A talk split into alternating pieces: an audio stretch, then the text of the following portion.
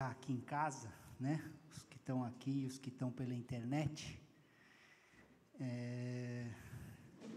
Mas antes de eu começar, o Senhor fala para gente que se a gente espera, se a nossa esperança no Senhor está ligado só nessa vida, nós somos os mais infelizes. A palavra traduzida é miseráveis e dignos de lástima, de dó.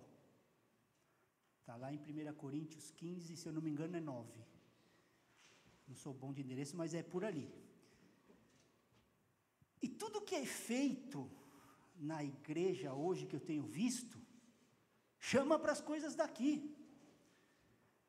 Vem que eu vou multiplicar o teu ministério, vem que eu vou destravar o seu destino. Vem que eu vou te prosperar aqui.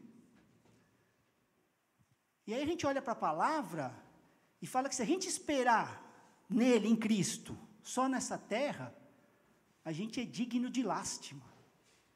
Não sou eu que estou falando, é o Senhor. Mas a gente fica nisso. É mais ou menos, obrigado, queridão. É mais ou menos a gente conseguir uma passagem para aquele destino, né? Maravilhoso, e a gente tem expectativa daquele lugar, só que toda a energia da nossa vida a gente gasta no avião. E chega lá até exaurido. Porque todo o esforço da vida foi ali, no avião que, que vai nos levar ali. E a igreja está andando nisso. E o Senhor tem colocado essas coisas no meu coração, e hoje eu queria subir um pouco a régua com a minha família aqui. Queria mesmo que o Espírito Santo venha falar através da minha voz, que seja a voz dentro da voz, para que a gente acolha essas coisas. Porque o que o Senhor fez por nós não está limitado nessa vida aqui, é eterno. E por que, que toda a nossa energia é nas coisas daqui? Não é? O Senhor tem colocado no meu coração isso aqui, tem me incomodado. Se a gente for analisar, irmãos, e for honesto, né, de forma honesta mesmo, cada um aqui, com a vida cristã, com a caminhada que tem tido com Deus, a gente vai admitir que ela não está como deveria estar. Ou só a minha que não está? É. Ela está muito aquém do que ele preparou para o povo dele. Estava conversando aqui com a professora hoje lá da sala da escolinha sobre isso, que ela vai abençoar a nossa geração sobre isso, sobre a eternidade, né? E a gente fica desapontado porque assim, com o que, que é comparado a nossa vida cristã na Bíblia, a nossa união com Cristo? Qual que é a comparação? Casamento. Né? E num casamento, tem um compromisso estabelecido ou não? Quando a gente se casa com alguém, a gente estabelece alguma coisa? A gente se compromete a ser fiel àquela pessoa até que a morte o separe, não é assim? O meu foi assim. Mesmo que eu entendi depois de alguns anos de casado a plenitude disso, é isso que a gente disse perante os irmãos e ao Senhor, né? E aí a gente não tem esse tipo de compromisso com mais ninguém, ou tem? Dessa fidelidade até a morte. Nós temos com mais alguém? Só que a gente não tem esse entendimento na nossa vida cristã. A gente não tem esse entendimento de uma aliança, de um pacto. Né? Eu sempre uso essa palavra de aliança, né, relativa ao Antigo e Novo Testamento, e sempre falo da superioridade da nova, porque o povo de Deus começa a sentir saudade da antiga, igual o pessoal do Egito lá querendo a cebola, mesma coisa, eu quero voltar para a antiga. Porque na nova as promessas são espirituais, são muito maiores, superiores mas a gente quer as da antiga. riqueza, prosperidade, eu não vou ficar doente, né? Tudo para cá. E nada para a eternidade. Então eu vou tentar explicar de uma maneira simples, né, que os jovenzinhos e que os mais idosos entendam, como que é esse princípio de aliança, de acordo. Falei para os meus irmãos que o tema era partilhando o pão, né? É isso mesmo, mas é que a gente vai entender aliança para chegar no partilhar do pão. Não está errado o nome, não. Então, assim, no meu trabalho, né, eu trabalho com a indústria farmacêutica, quando eu vou desenvolver alguma molécula, a gente assina um acordo de confidencialidade. Para tudo aquilo que for trocado e passado, não seja passado para mais ninguém. Assinamos um acordo de sigilo, com multas. A mesma coisa quando a gente vai comprar um imóvel, alguma coisa, a gente não assina lá, principalmente quando há um financiamento, né? a gente assina ali no cartório, assina no banco. Quando a gente casa, a mesma coisa. A gente vai lá, é uma coisa comum na nossa sociedade. Só que na vida cristã a gente não entende que quando a gente entrega a vida a Cristo, a gente está assinando isso. De viver sobre um pacto com Ele. Nós assinamos. Se você assinou, se você aceitou a Cristo como seu Senhor e Salvador, se você não sabia até hoje, você assinou esse pacto. Você vive debaixo de um pacto com Ele, uma aliança estabelecida. E aí vocês sabem qual que é a primeira vez que aparece na Bíblia essa palavra aliança? Princípio da primeira menção, Ju. Sabe aonde? Gênesis 6,18. Quem quiser abrir.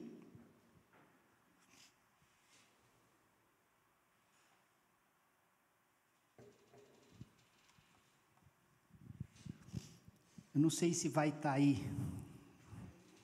Vai. Aqui está na NVT, eu estou usando aquela NAA, Nova Almeida atualizada, né? Algumas podem aparecer pacto, na minha está aliança, na minha está assim, ó, mas com você estabelecerei, né? Firmarei minha aliança, meu pacto. E você entrará na arca, né? Aí continua com sua mulher, seus filhos e as mulheres dele. E aí, a gente continua lendo Gênesis 6, todo mundo conhece, eu não vou ler para não ficar longa a palavra, né? Mas a gente lê sobre o dilúvio. E no, em Gênesis 9, 9, ele vai novamente aqui, ó.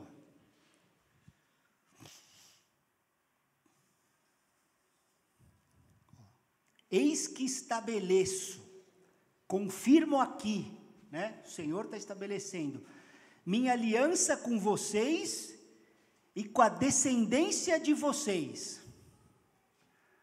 Vocês sabiam disso, igreja, que nós somos descendentes de Noé, assim como somos descendentes de Abraão? Todos que viveram antes de Noé foram destruídos.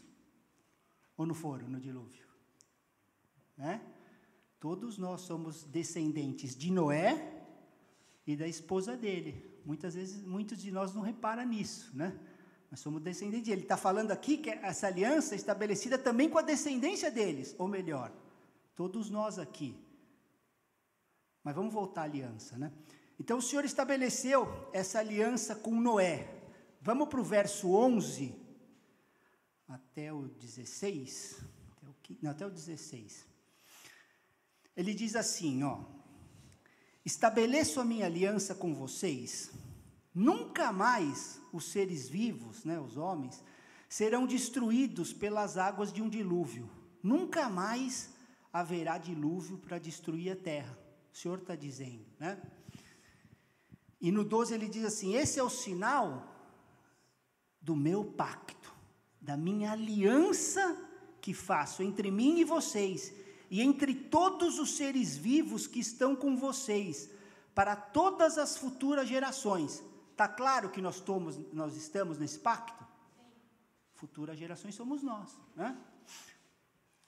Porei o meu arco nas nuvens, e ele será por sinal da aliança entre mim e a terra. Estamos aliançados, temos um pacto com Deus. Tá? Quando eu trouxer nuvens para a terra e nelas aparecer o arco, ok? Então me lembrarei da minha aliança firmada entre mim e vocês e todos os seres vivos de todas as espécies, e as águas não mais se tornarão em dilúvio para destruir todos os seres vivos. No 16 diz assim: O arco estará nas nuvens, eu o verei e me lembrarei da aliança eterna entre Deus e todos os seres vivos de todas as espécies que há sobre a terra. Então, aqui, irmãos, era um sinal para uma nova humanidade, né? Algo similar o que aconteceria quando Jesus veio estabelecer algo totalmente novo, uma nova raça. A mesma coisa, assim como Noé era um mundo totalmente novo, um novo mundo. E o sinal dessa aliança era o quê? O arco. Que não tem nada de íris nesse arco, não é uma ponte de, de Deus Thor, não tem potezinho de ouro de ursinho carinhoso, não é símbolo dessas comunidades por aí, nada disso, é uma arma, um arco, está escrito lá, vai lá, o que ele vai colocar? Eu coloquei essa arma aqui, esse arco, apontado para onde? Para nós? Para cima. Se eu armar esse arco com a flecha, vai para onde? Não vai para baixo. Então o que, que ele está dizendo? Que a punição dos homens pelo pecado que foi vista no dilúvio, num futuro seria enviado para cima. Para cima.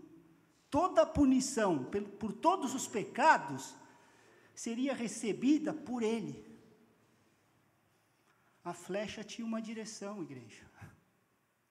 Não era para nós. Da próxima vez que vocês olharem para esse arco, lembre disso. Sinal de aliança que ele fez. Que a flecha iria para ele, porque nós não poderíamos pagar esse preço. Se dependesse de nós, de 40 em 40 dias, vem dilúvio. É interessante, eu nem ia falar isso, mas vou abrir um parêntese aqui em Gênesis. É tremendo isso aqui, né?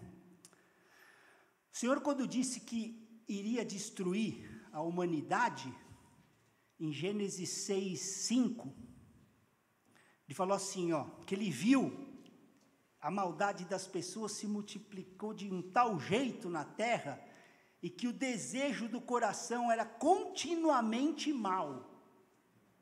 Inteiramente mal. Ele viu isso. E aí, então vou destruir.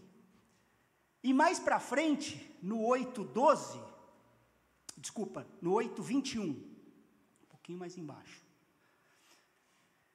Ele fala a mesma coisa, que nunca mais ele ia amaldiçoar a terra por causa do homem, porque todo o desígnio do coração do homem era mal. Então é tipo assim: o que, que ele está dizendo? Se depender do homem a solução, não vai ter nunca. Não vai ter nunca. É um dilúvio atrás do outro. Né? Mas o que eu quero estabelecer aqui é o entendimento claro de que uma aliança nunca é estabelecida sem morte. Uma aliança é um pacto de morte, sempre. Por isso que fala testamento. Eu vou falar nisso. Vamos abrir um texto no livro de Hebreus, porque o entendimento dessas coisas muda o nosso relacionamento com o Pai. O entendimento pleno do que foi feito para que nós estivéssemos com Ele na eternidade, muda completamente o nosso relacionamento.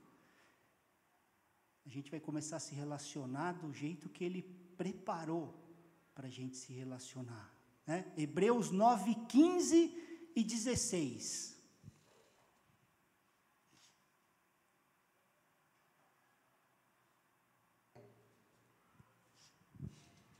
Por isso mesmo, ele é o mediador da nova aliança. Tá vendo? Guarde isso, igreja. Nova aliança. A fim de que os. Que eu estou falando da antiga, lembra? O sinal do arco, né? Já apontando.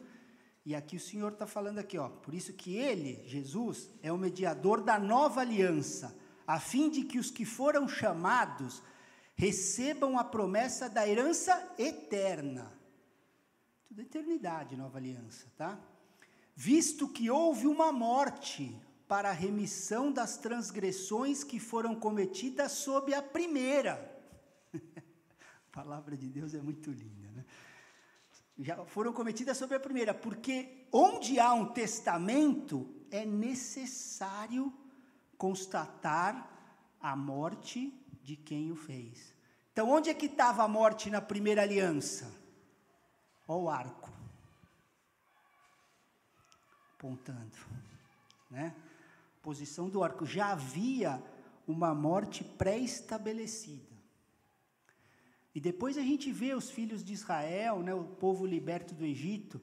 E quando o Senhor libertou o povo da escravidão do Egito, olha o que ele disse lá em Êxodo 24.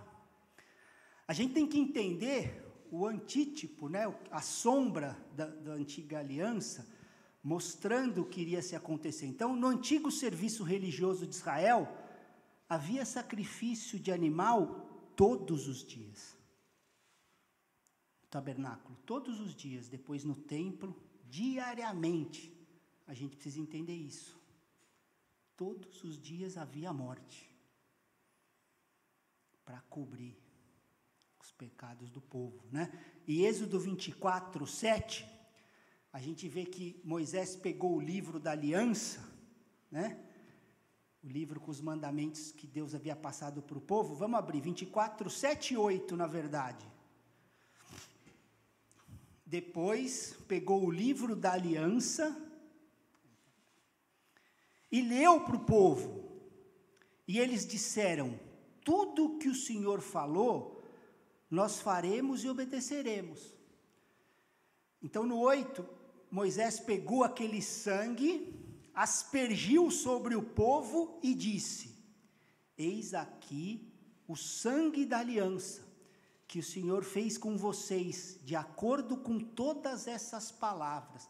Então, o pacto exigia sangue, tanto no antigo, pacto de sangue, como no novo. Porque a gente viu lá em Hebreus 9 que não há aliança sem sangue. Então, naquele tempo, na antiga aliança, o povo só conhecia a morte física. Porque também as promessas eram só para esse plano. Saúde, doença, riqueza, ficava tudo aqui. Então a morte que eles conheciam era física. Só que na nova, através do Espírito Santo, a gente sabe que o verdadeiro problema não é a morte física, é a morte espiritual. Esse é o verdadeiro problema. Não tem outro problema pior do que a morte espiritual. O que é a morte física? Para aquele que está vivo em Cristo espiritualmente. O que, que é? Ouve Paulo lá que ele explica. A luta dele. Ele sabia, mas ao mesmo tempo a compaixão Falava, não, eu tenho que ficar, cara, aquele meu irmão ainda não está. Né?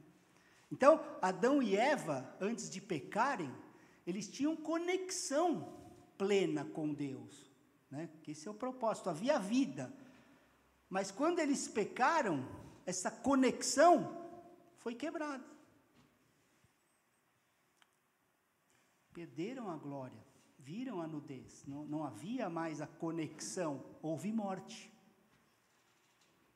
E desde então, todos que nascem depois de Adão e Eva já nascem com essa morte no relacionamento com Deus.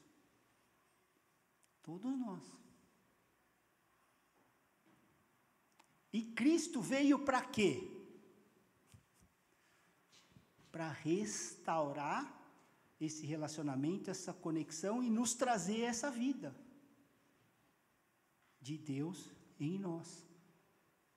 Só que para restaurar isso, Só tinha um jeito: pagar o preço através da vida de um justo. Nós somos esses justos? Então ele precisava morrer para nós acessarmos essa vida. Essa é a boa nova. Ele amou a ponto de morrer para que a vida dele em nós restaurasse essa aliança. Então, vida é o que? Comunhão com Deus. Perspectiva cristã de vida.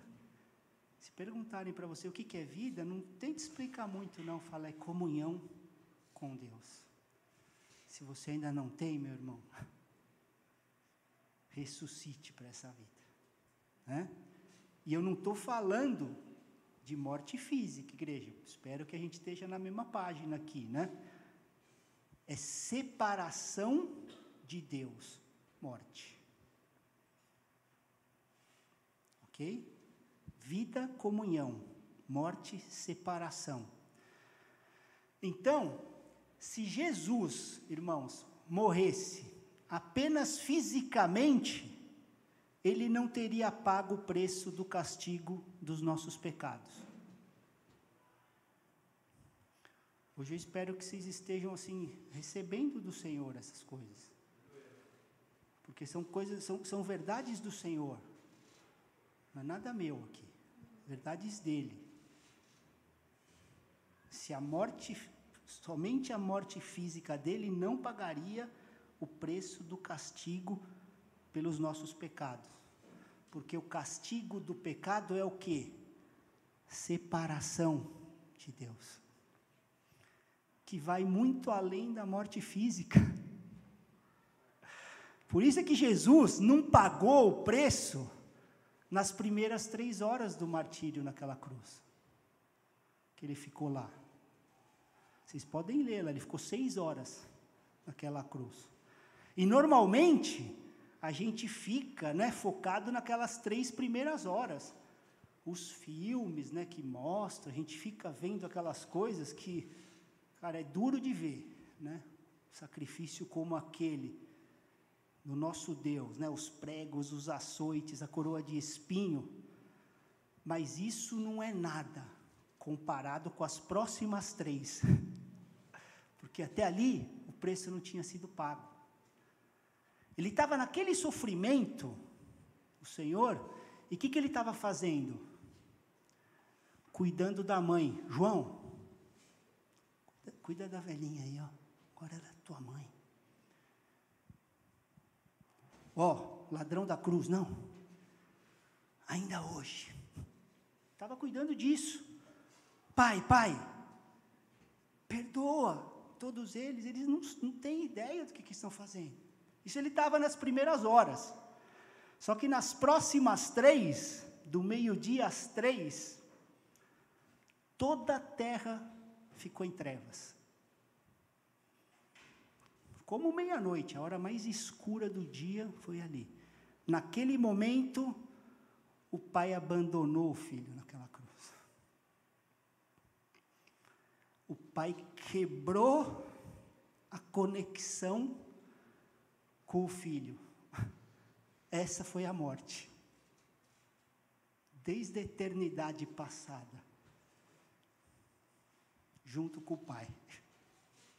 Só que precisava quebrar, precisava pagar o preço.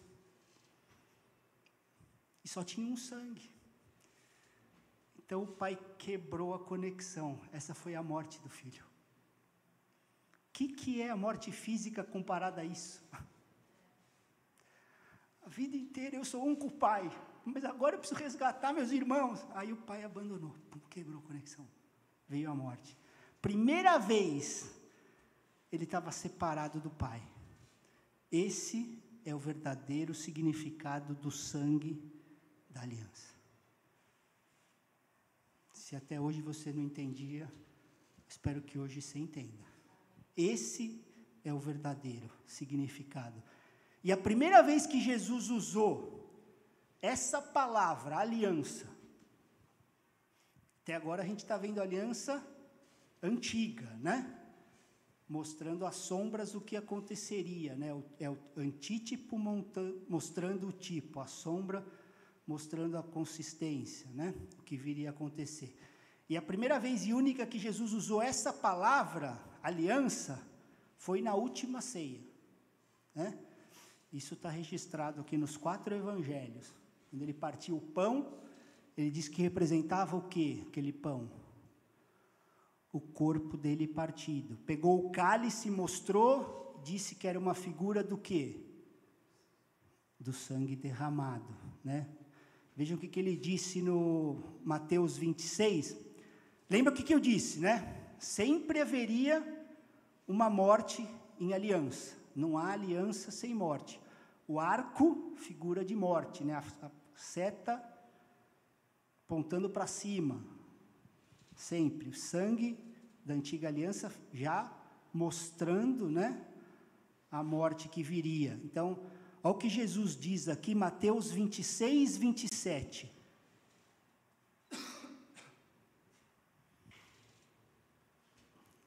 Mesma palavra, né, o que Moisés usou lá em Êxodo, o Senhor estava trazendo agora a existência. Moisés estava apontando. Então aqui, ó, Jesus pegou o cálice, deu graças, deu aos discípulos dizendo: bebam todos dele porque isso é o meu sangue, o sangue da nova aliança, derramado em favor de muitos para a remissão de pecados. Então, se há necessidade de uma nova, e, por, e se ele fala que é uma nova, é porque é diferente da antiga. Se fosse igual, precisaria falar nova? É? Qual que era a, a diferença? Que essa aliança antiga era simbólica.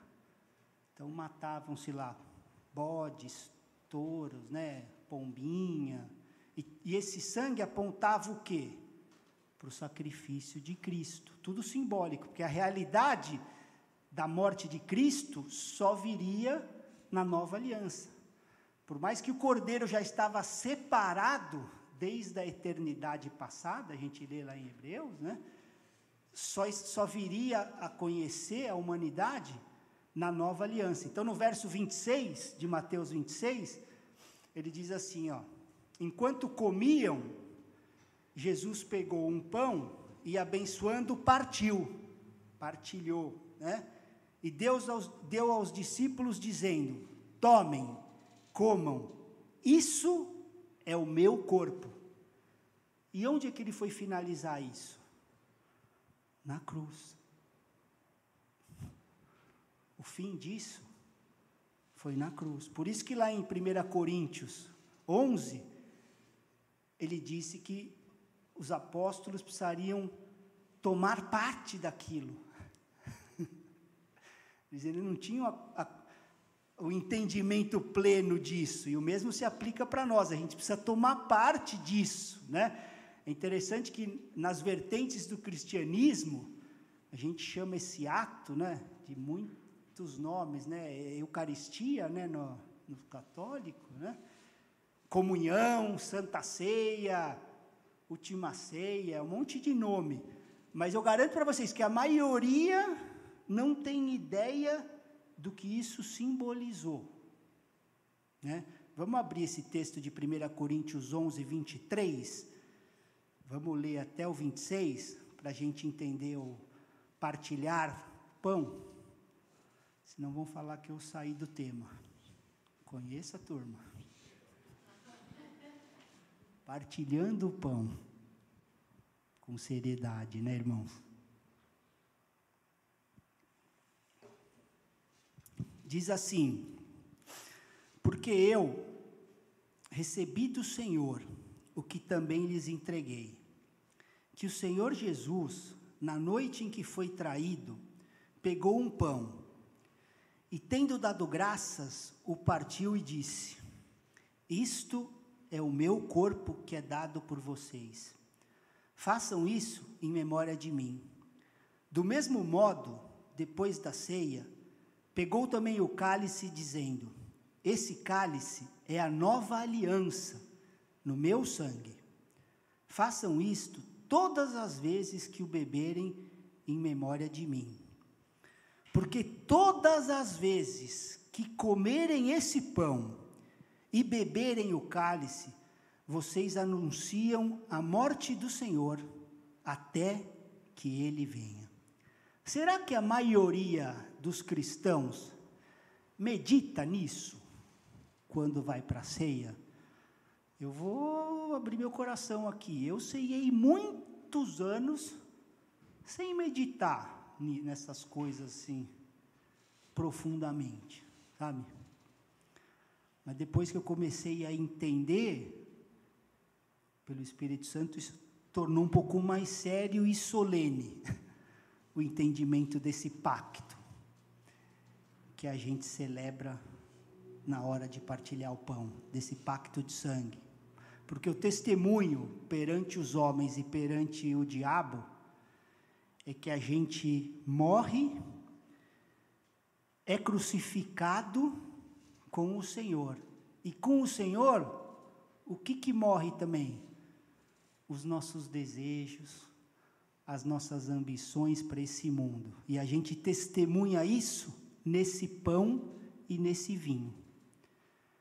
E a maioria dos cristãos leva isso de qualquer jeito, né? Esse momento solene. É tipo, vou passar uma bandeja de cookie aí, todo mundo pega e tá tudo bem. É, é mais ou menos assim, né? Por isso é que o nível assim da mesa do Senhor foi tão reduzida. Né? E o nível da nossa igreja, quando eu falo nossa igreja, é a cristandade no geral, né?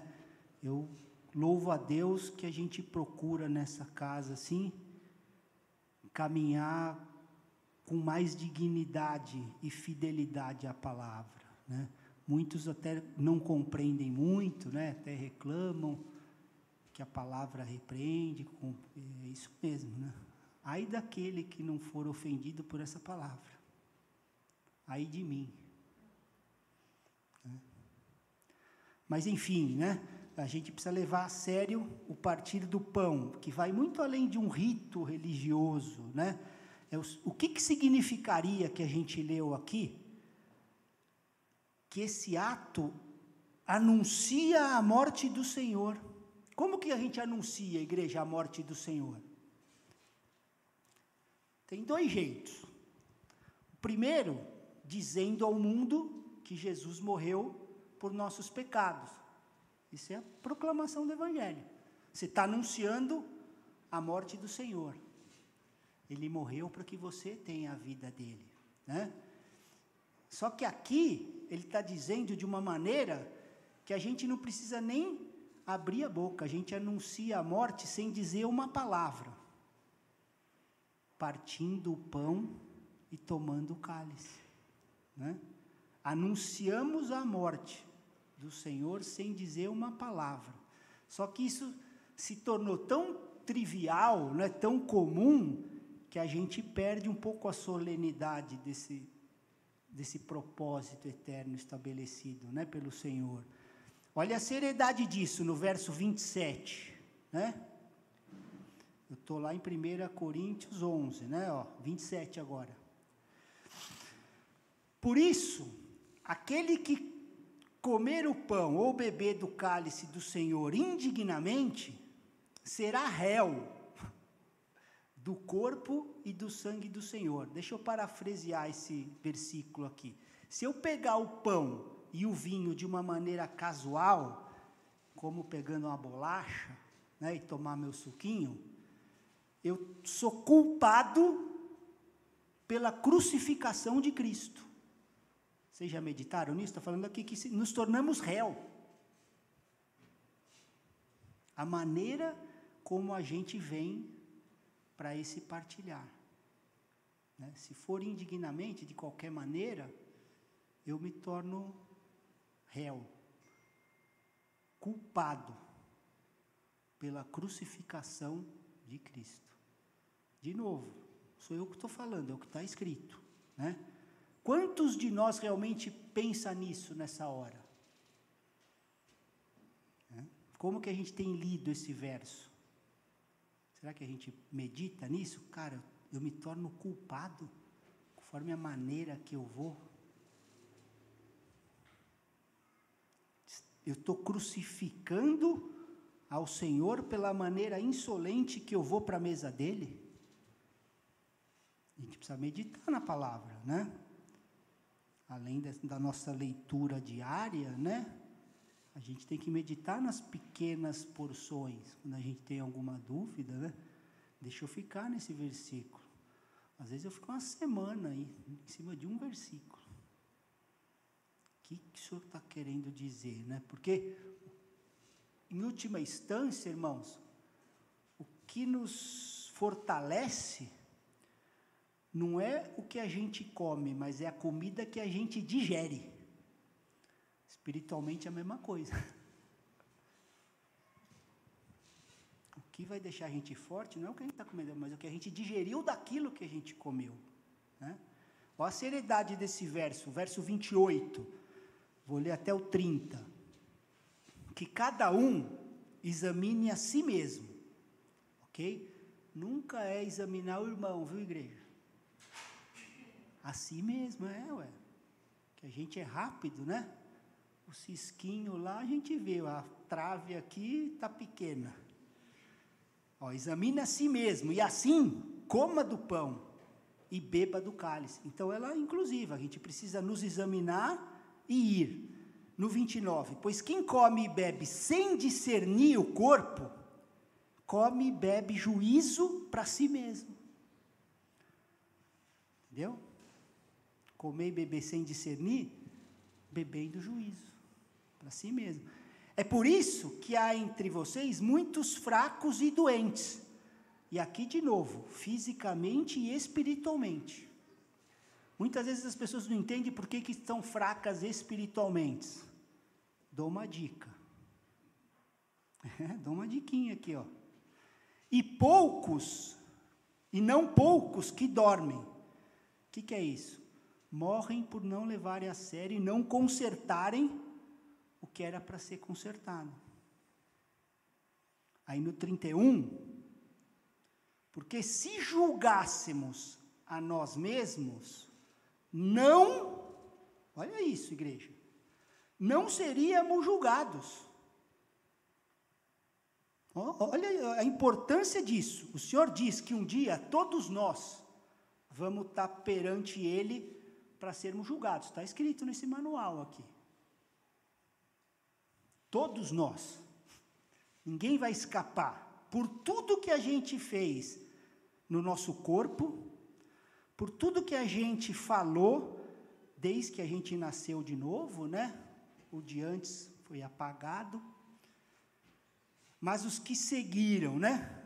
Depois de terem aceito Cristo como Senhor e Salvador, tudo que foi dito, nós vamos estar lá. Todas as nossas atitudes, boas e más, igrejas, e também a motivação que nos levou a fazê-las. Então, assim, pensamentos, ao nível do julgamento, igreja. Pensamento, ok? Palavras, atos, atitudes e motivação que nos levou. Não é só estar tá fazendo, é qual é a motivação que está fazendo isso? Pô, eu quero que meus irmãos reconheçam que eu sou o cara, então deixa eu fazer isso aqui. O julgamento vai ser esse. Não é aquilo que eu fiz, mas o que levou a fazer. Então, cinco coisas que serão julgadas nesse dia: todos os nossos pensamentos, todas as nossas palavras, todos os nossos atos, todas as nossas atitudes para com as pessoas e para com Deus. E a motivação que nos levou a todas essas coisas. Quem não sabia, hoje já sabe. Tudo isso será julgado naquele dia. Né? Por isso é que a gente tem que nos esforçar para chegar nesse dia livre da condenação. Porque a palavra diz, ó, não havendo nada mais para ser julgado. Você imagina chegar nesse dia do Senhor e não tem mais nada para ser julgado. Tipo assim, tiramos 10. É, é o que está falando a igreja. Ou a gente vai ficar correndo para o 5, né? Minha vida inteira escolar eu via azul, eu, opa, era desse jeito. Mas quando eu conheci o Senhor, eu falei, não, isso, isso não serve para Ele. Hoje é o 10 que eu quero buscar. O exame mais importante na nossa vida é esse. E a gente vai se contentar em tirar uma azul, um cinquinho? Ou vamos perseguir os 10, estar aprovado? Né? A resposta já tem no 31 aqui, ó. Porque se julgássemos a nós mesmos, não seríamos julgados. Não vai ter julgamento. Se você se julgar, olha o que Deus prepara para os filhos, igreja. Tirou 10, já está aprovado. Por quê? Está se julgando. Decidiu, né? Se julgar todos os dias da vida, até que o Senhor volte, almejando esse 10. Porque tem uma promessa que garantia de Deus, que não seremos julgados. Prometido, cara. Você está provado, você está se julgando aqui ó, todo dia. Não precisa julgar. Porque muitos, igreja, eu falo isso com muito temor, vão ficar envergonhados nesse dia por não considerar essa palavra. Porque nunca considerou. Não está envergonhado. E o Senhor está esperando, cara, vai se julgando. Todo dia, perante a minha palavra. Porque naquele dia é dez. Não tem julgamento. Entra no gozo do papai. Né? Se a gente não focar em julgar nós mesmos, por que, que a gente é, é, a história da trave, né? Por que, que a gente fica tão preocupado, né? Com os outros. A gente se torna expert em julgar, né? Marido que é mestre em julgar a esposa. esposa que julga o marido. Pai julga filho. Filho julga o pai. Julga o próximo, né? Julga o irmão, julga o pregador. Ih, está falando demais. É. Eu conheço a minha raça. Entendeu? É desse jeito, cara. Por que, que a gente não foca toda essa energia em julgar a nós mesmos conforme a palavra de Deus nos diz? O AP sempre fala, eu nunca esqueço, a primeira vez que eu ouvi ele falar isso aí, ó, se eu estou com um dedo para você, três está para mim. O mandamento é para a gente nos julgarmos corretamente.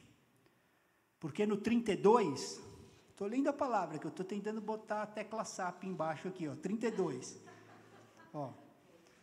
Quando julgados, somos disciplinados pelo Senhor. Olha isso aqui, igreja. Para não sermos condenados com o mundo. Ele não quer condenar nenhum de nós.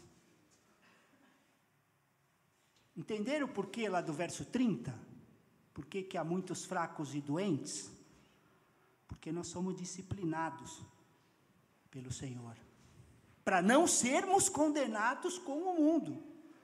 Então a gente precisa entender, igreja, que algumas perdas financeiras, alguns perrengues, algumas situações difíceis, podem ser disciplina do Senhor para nos livrar de condenação eterna. Tamanho é o amor que Ele tem por nós, para nos livrar de condenação.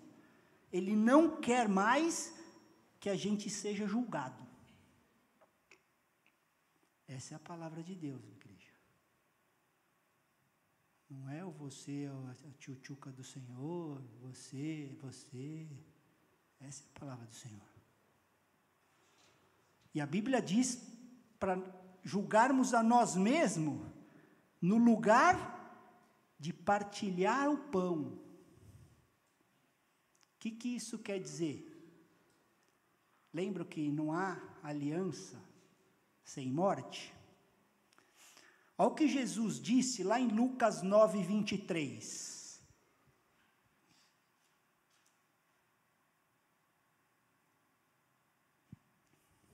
Se alguém quer vir após mim, esse é o convite.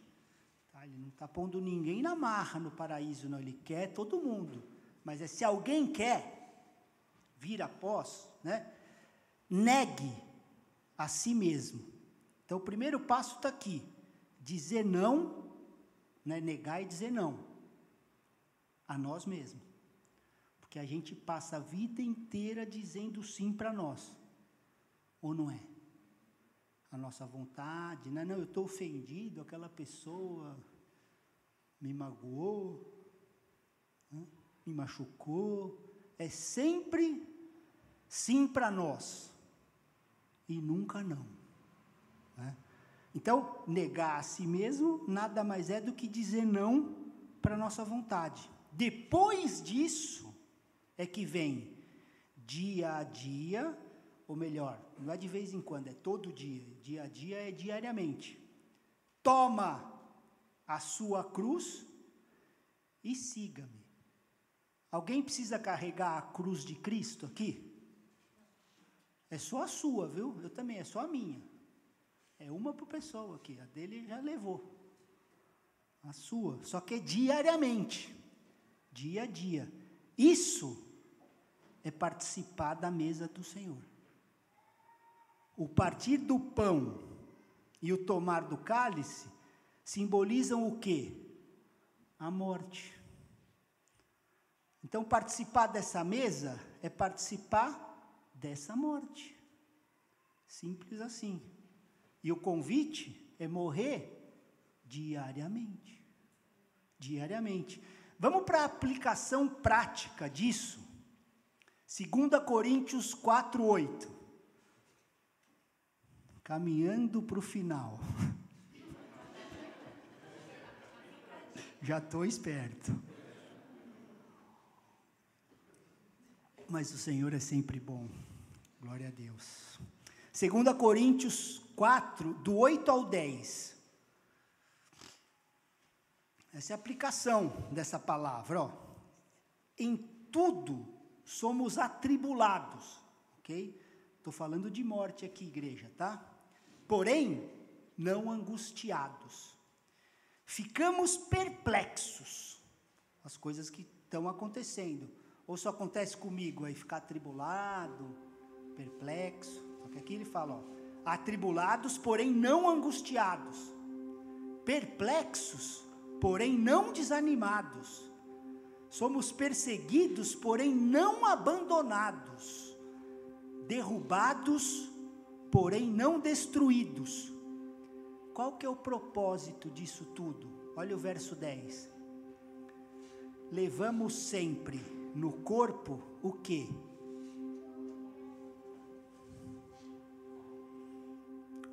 O morrer de Jesus.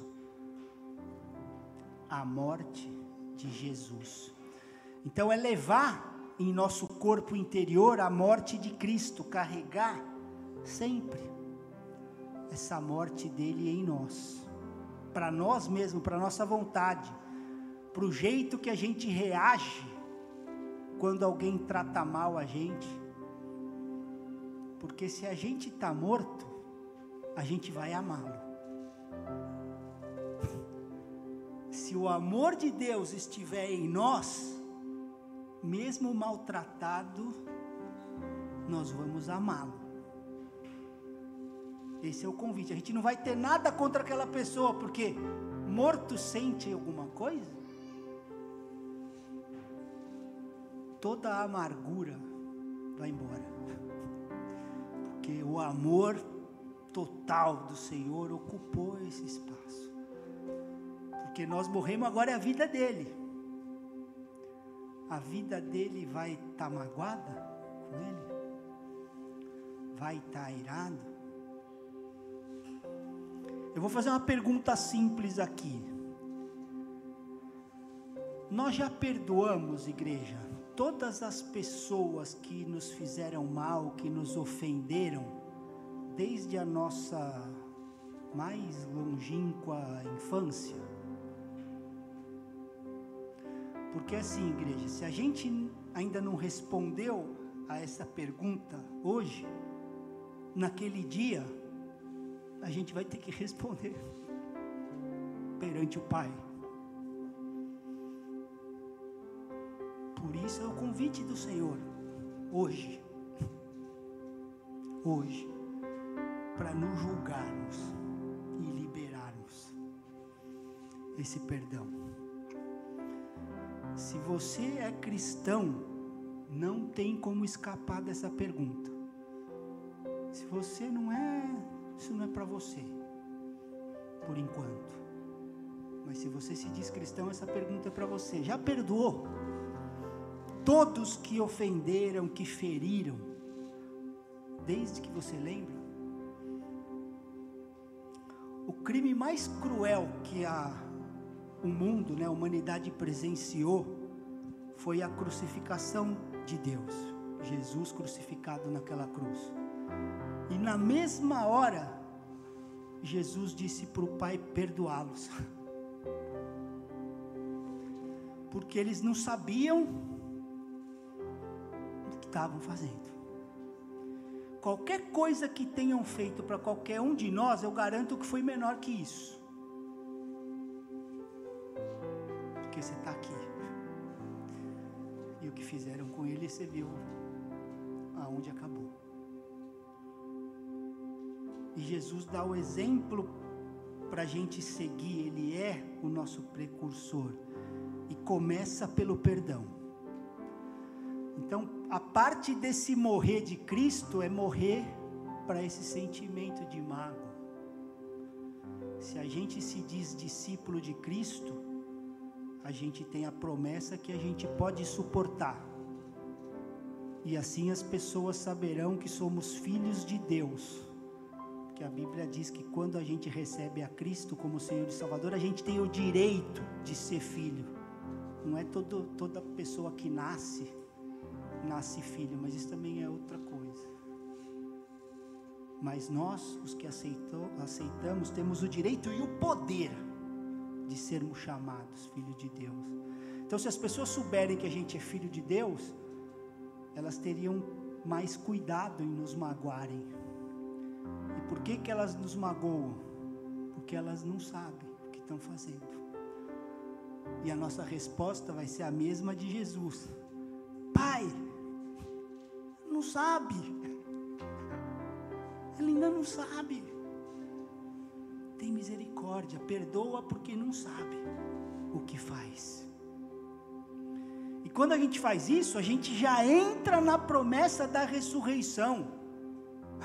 Você já começa a viver uma vida ressurreta aqui interiormente, espiritualmente. Porque só há, só há ressurreição se houver morte. Dá para ressuscitar sem morrer? Jesus não ressuscitou antes de morrer. A gente só vai entrar nessa ressurreição espiritual se a gente aceitar essa morte espiritual do nosso eu. Essa é a ressurreição espiritual, é que a Bíblia chama de vida de Jesus manifesta em nós, porque estou continuando o verso 10 ainda. Para que também a vida dele se manifeste em nosso corpo. Está na minha versão aqui.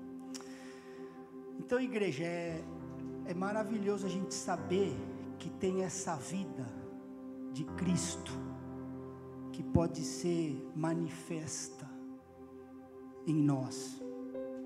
A vida dele em nós. Uma vida de amor, de alegria, de paz, de paciência, de bondade, de domínio próprio, de humildade. Quem não gostaria de viver isso todos os dias? E eu não estou falando uma aparência disso, estou falando interior, essa vida abundante dele em nós. E a gente precisa de duas coisas para acessar isso: estarmos cheios do Espírito Santo de Deus, porque só Ele é que vai nos dar força para ir, para a gente ir tão fundo. Com a nossa força, eu garanto para vocês que a gente não chega, a gente para, a gente para. Então, está cheio do Espírito para a gente poder ir tão fundo nesse nível. E uma vez cheio desse Espírito, né, a segunda coisa, decidir o caminho de morte. Morte da nossa vontade, do nosso desejo, do nosso orgulho, da nossa honra. Todos os dias. Não é dia sim, dia não, uma vez por mês, é dia a dia. Se a gente conseguir isso, eu garanto a vocês que a gente já vai estar no paraíso, mesmo habitando nessa terra. Garanto para vocês, a nossa atitude vai mudar para maioria das coisas. 100% das coisas, na verdade, não é nem a maioria. Em todas as coisas. Tem uma promessa nesse livro que ela não é dedicada apenas às necessidades financeiras. Está lá em Isaías 46, 3. Que diz assim: é lindo esse verso vira e mexe eu volto nele para encher o meu coração disso. Diz assim, ó, escutem Deus primeiro. E todo o remanescente da minha igreja. Essa é a versão Marcelo.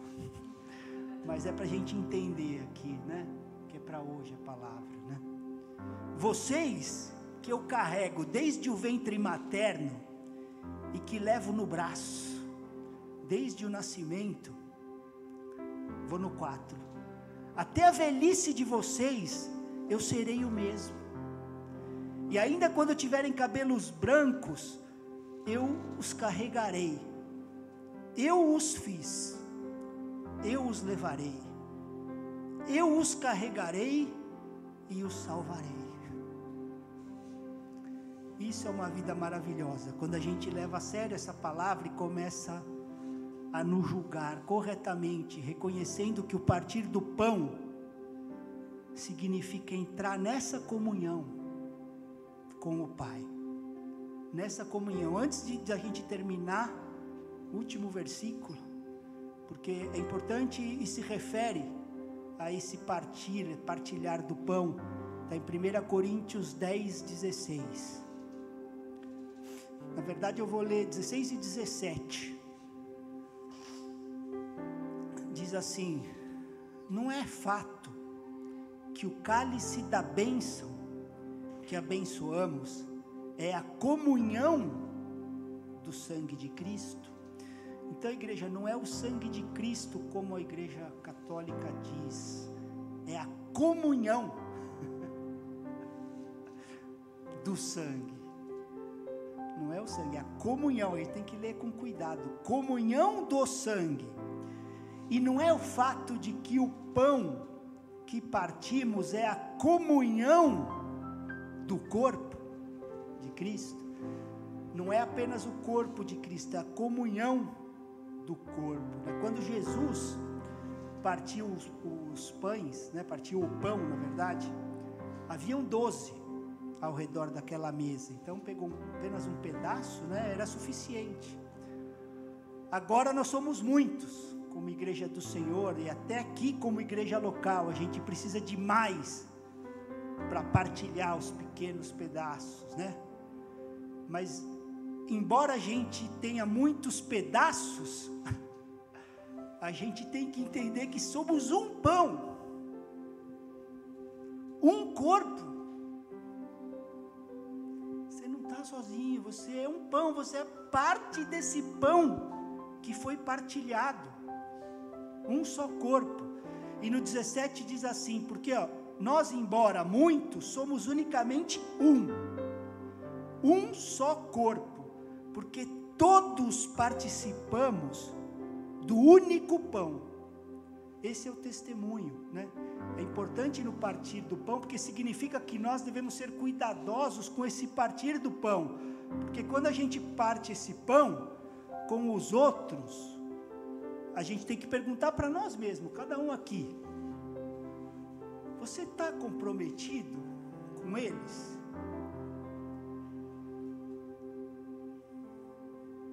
Há compromisso? Porque um você está comprometido? Porque se a resposta for não, eu vou recomendar que você não precisa partilhar o pão. Não é um cookie que você está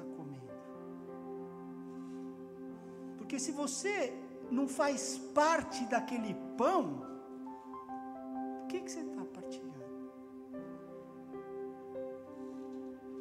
Não tem problema deixar passar o pão se você não vai se tornar um com Ele. A gente não precisa participar se não tiver comprometido. Em primeiro lugar, com Cristo. Primeiro de tudo. E em segundo lugar, a gente não precisa participar se não tiver comprometido com as pessoas dessa mesma mesa, dessa igreja. Semana passada eu tive numa célula, a gente retrasada, a gente comentou disso, né? que a gente pode fazer?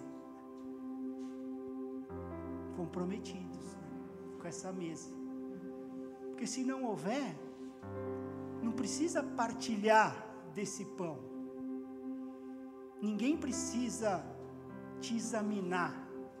A gente leu aqui. Não é o pastor, não é o líder, não é ninguém, é você que vai examinar. Porque a Bíblia manda examinar a nós mesmos. Cada um de nós precisa decidir. Só que o negócio é sério.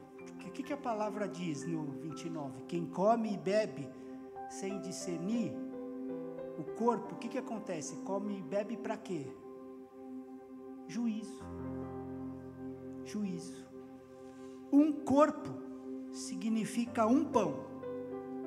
E a gente participa dele como igreja de Cristo e como igreja local precisamos discernir, né? Se a gente está comprometido, se nós somos uma igreja local ou se a gente é visitante. E os visitantes vão ser sempre bem-vindos, sempre, sempre. Mas eles não precisam partilhar do pão se eles não são. Não fazem parte do pão. Não precisam se sentar na mesa do Senhor. Jesus mesmo não chamou visitantes para a mesa. Quando ele estabeleceu a ceia, estavam apenas os que estavam comprometidos com ele. Não precisam ficar tristes achando que isso é exclusivo. Porque Jesus foi mesmo, né? Muita coisa do que a igreja aceita hoje, o Senhor rejeita. É justo a gente fazer isso com essa pessoa? aceitar o que ele rejeitou, alimentar uma esperança que não tem, é justo? Isso é amar essa pessoa? Ou é estar tá bem com ela, né? Tá, tá, tá moderninho. Né? Não chamou a multidão para partilhar o pão. O coração dele, sim, sempre que quer todos.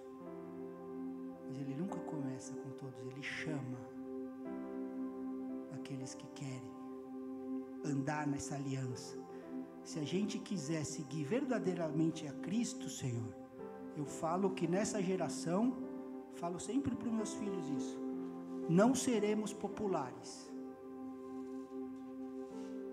Não seremos. Mas a gente não deve temer ser impopular entre os homens se a gente for popular perante o Senhor. Esse é o papel da igreja. Amém? Eu queria orar por essa palavra.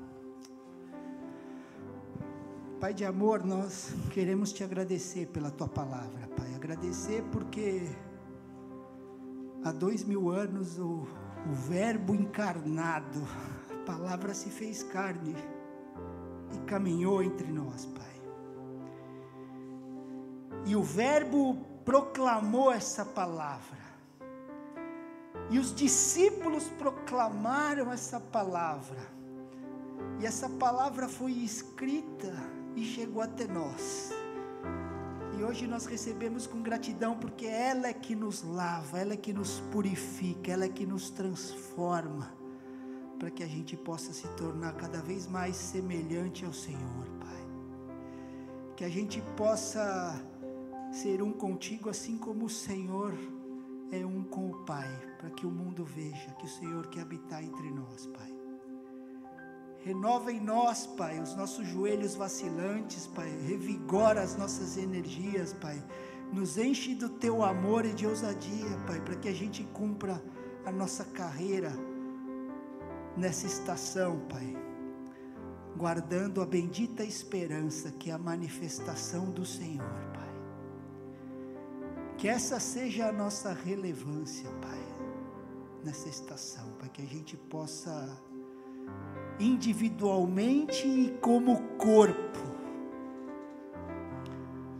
mostrar para esse mundo, Pai, quem é o Pai. Quem é o Pai? Que eles possam olhar para nós, Pai, assim como Felipe ficou confuso, Pai, e falou para o Senhor Jesus: Mostra-nos o Pai, e a resposta foi: Olha para mim, que vai ver o Pai. Que a gente possa ter essa resposta, irmãos que eu possa ter essa resposta, Pai. Eu clamo aqui, Pai. Louvado seja o teu santo nome, Pai. Entronizado seja o Senhor. Que essa palavra, Pai, fique em nossos corações e que o teu Santo Espírito venha traduzir, Pai, venha abrir cada vez mais, Pai, em cada um aqui, Pai, para que a gente possa se tornar carta viva, onde o Senhor